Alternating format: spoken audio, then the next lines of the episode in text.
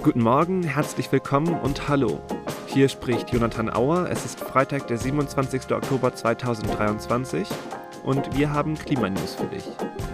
Heute sprechen wir über Unterstützung für europäischen Windkraftausbau, das Risiko verbundener Klimakipppunkte und den Gewerkschaftstag der IG Metall.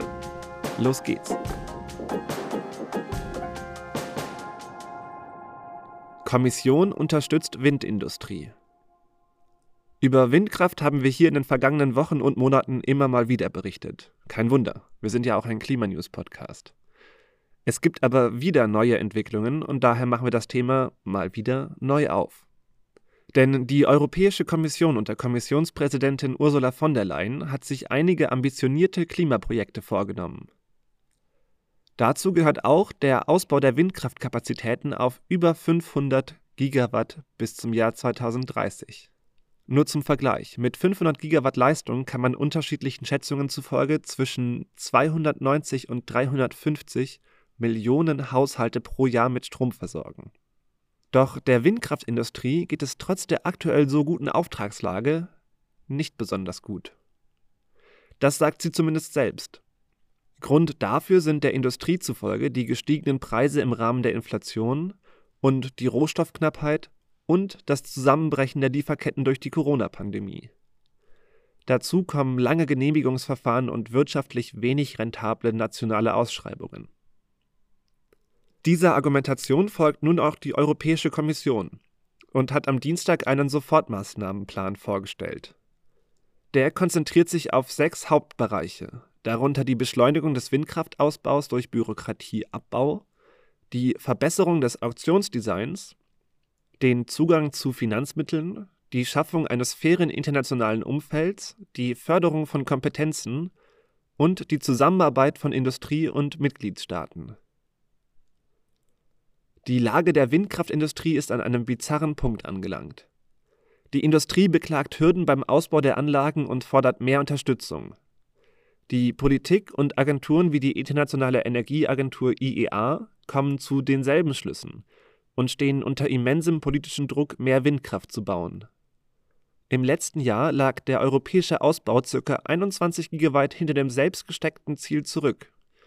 Daher wird sehr schnell viel Geld locker gemacht und Verfahren verbessert.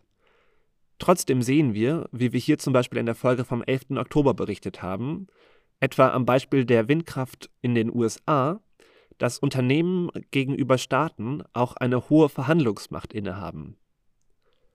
Mehr zum Vorhaben der Klimakommission findest du in den Show Notes.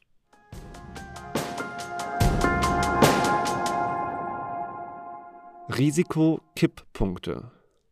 Der kürzlich veröffentlichte Report Interconnected Disaster Risks des Instituts für Umwelt und menschliche Sicherheit der Universität der Vereinten Nationen in Bonn berichtet über verschiedene globale Risikokipppunkte.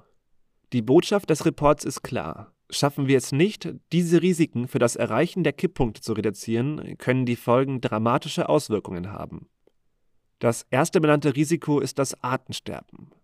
Dieses Risiko bedroht immer mehr Ökosysteme und kann im schlimmsten Fall zu ihrem völligen Kollaps führen. Das zweite Risiko sind zurückgehende Wasserquellen. Der Report warnt vor einem besorgniserregenden Rückgang der Grundwasservorräte, insbesondere auch in Deutschland. In Saudi-Arabien und Indien könnte der kritische Kipppunkt schon sehr bald erreicht werden. Und die Folge wäre dann ein Versiegen sämtlicher Grundwasserbrunnen und ein Zusammenbruch der Landwirtschaft. Die Gletscherschmelze ist der nächste Risikofall. Die fortschreitende Gletscherschmelze wird in Zukunft zu längeren Dürreperioden führen. Als vierten Risikopunkt listet der Bericht überraschenderweise Weltraumschrott auf. Denn der zunehmende Weltraumschrott stellt eine immer größer werdende Bedrohung dar. Er zerstört Satelliten und beeinträchtigt somit die Wettervorhersagen. Verschmutzen wir also weiter erdnahe Umlaufbahnen, nehmen wir uns damit die Möglichkeit, das Klima zu beobachten und etwa Vorhersagen zu treffen. Und der letzte Risikofaktor, der von dem Bericht aufgelistet wird, betrifft die unerträgliche Hitze. Über diesen Risikofaktor haben wir hier schon mehrfach gesprochen und er betrifft ganze Landstriche und Regionen, die durch Hitze unbewohnbar werden. Interessant an diesem Risikofall ist, auch Klimaanlagen helfen kaum dabei.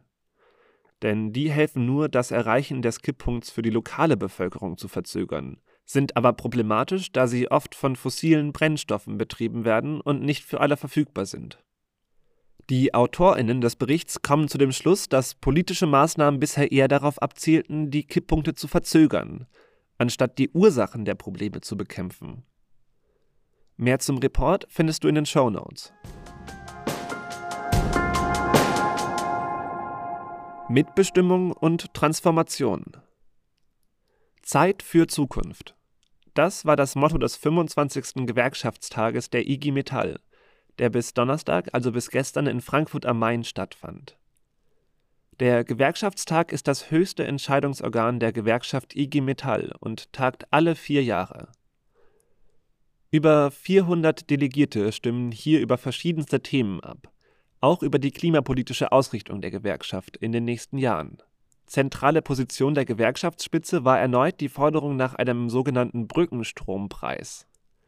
Damit will die Gewerkschaft mit temporären Unternehmenssubventionen die Deindustrialisierung Deutschlands aufgrund von Wettbewerbsnachteilen infolge der Strompreiserhöhung verhindern. Das soll ihre Mitglieder langfristig vor einem Jobverlust schützen. Kritik an dieser Position wurde zuletzt vom Wirtschaftsforschungsinstitut DIW laut. Institutschef Marcel Fratschner zufolge würde selbst eine extreme Kostensteigerung eigentlich nur wenige Unternehmen nennenswert belasten. Die Deindustrialisierung hingegen wäre eher eine Konsequenz aus der fehlenden klimafreundlichen industriellen Transformation von Unternehmensseite aus, als eine Folge ausbleibender Förderungen. Strompreisverbilligungen laufen außerdem Gefahr, besonders fossilen Industrien auf dem Markt Vorteile zu verschaffen, da diese im Schnitt mehr von der Preissenkung profitieren würden. Weniger kontrovers als beim Strompreis ging es beim Thema Mitbestimmung zu. Die neu gewählte Gewerkschaftsvorsitzende Christiane Benner betonte die Notwendigkeit, Betriebsratgründungen und innerbetriebliche Wahlen in Zukunft besser zu schützen. Durch Betriebsräte können die Beschäftigten sich bei strategischen Entscheidungen der Betriebe vertreten lassen und so auf die Unternehmenspolitik einwirken.